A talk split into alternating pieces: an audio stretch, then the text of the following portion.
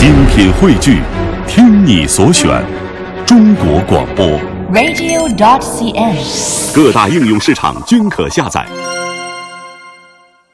科技部呢发布了国家重点研发计划，嗯，新能源汽车重点专项实施方案的征求意见稿。那么计划呢，在现有基础之上，二零二零年建立起完善的电动汽车动力系统科技体系和产业链，为二零二零年实现新能源汽车保有量达到五百万辆提供技术支持。有业内人士就说呀，中国新能源汽车市场将在最近一两年超过美国，成为世界第一大新能源车市场。但是，二三四线城市怎么样呢？你说在北上广深啊，一线城市，如果各个停车场、地下停车库都有充电桩啊，我们都能理解。但是你要在二三四线城市，这个难度有点大。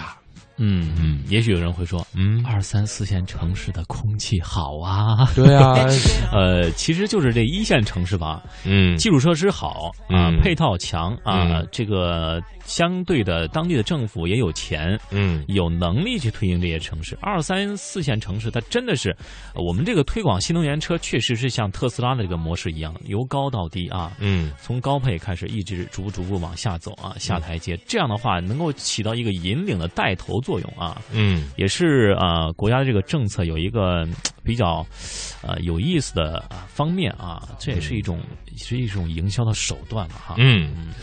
啊，说到新能源汽车呢，不能不说到充电站、充电桩啊。最近呢，比如说有朋友从武汉回来，说在武汉比较高大上的一些酒店门口有这个特斯拉的充电桩，这也是特斯拉这个在布局二二线城市、三线城市。那么到北京呢？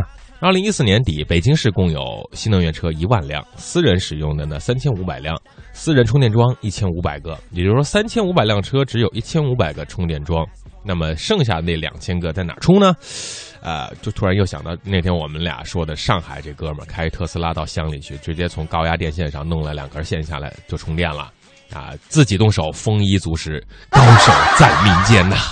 他 高手的确在民间啊。嗯，这个马斯克听完之后，不知道 这说明他的这个推广还是有用这是的。挺让人这个、啊觉得有意思哈。嗯呃，说到这个充电呢啊，这个最近这个 A B B 的车呀，特别是以奥迪啊这个为据首的这些研发系统啊、研发团队，嗯，开发出了用于电动车辆的可升降式的无线充电系统。你记不记得大洋？嗯什么大洋啊，大伟。嗯 前段时间咱们说啊，去年嗯我们说，哎什么时候出来像诺基亚那种无线充电技术啊，应用到嗯这个汽车电动车充电上，那该多好！嗯，这不就应验了吗？对，其实其实我们当时设想是什么呢？就是比如说这个电线杆儿。啊然，后你走到，你只要开车，你走过这个电线杆儿，在这个范围之内，它就给你充一点点。嗯你每通过一个，就给你充一点点，然后就像你持续不断的在这种接点式充电方式。嗯哎，现在奥迪呢又说了这种可升降式当时我哎们说的是这个，在停车位也会有哎，停车位开进去之后。这个停车位下面就有相关的这些啊、嗯东西啊，可以达到这个充电的一个效果啊。嗯，而且你一停车，就只要是在这个画了线的范围之内啊，都能充电。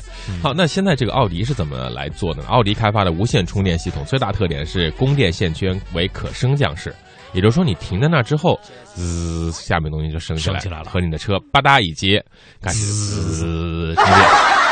然后钢铁侠就出来了，赐予我力量吧。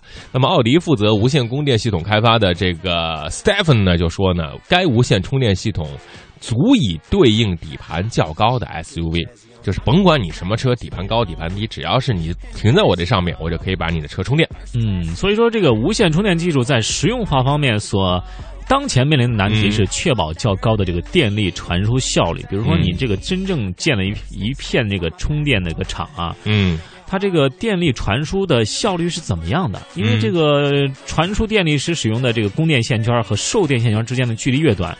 这个电力传输就越高啊！嗯另外，这个安全性上，我们都是开着车，全身都是这个啊、有这个可导导电的这个、呃这个介质啊，嗯就大家可能会想，哎，你这个无线充电啊，或者说那种升电的无线充升降式的无线充电系统，能否给大家带来一种安全的、其实你这样充电的，充电？这充电还可以防盗。怎么防盗？比如说我车主，我只有打开车钥匙的时候，车门就开了嘛，嗯你你接触这个车就不会被电到。如果你是小偷，你只要一碰到这个车，就滋，就成了胶圈了。我又发明了一个词儿，除了“咣”之外啊，啊，来自大为之口。怎么写这字儿？呃上面一个大，下面一个为吗？好，我们马上连线一下李正经理工啊。呃，好了，这里是来自于中央人民广播电台华夏之声的《都市车天下》。您在收听节目的同时呢，可以关注我们的微信公众账号“都市车天下”这五个字啊，在这个微信公众账号的这个搜索这个平台上搜索这个五个字，加入我们的团队，加入我们的这个小社群啊，每天都会有新鲜啊、有趣啊、实用的用车知识、用车宝典放送给各位，当然也会有啊有趣的插科打诨吧。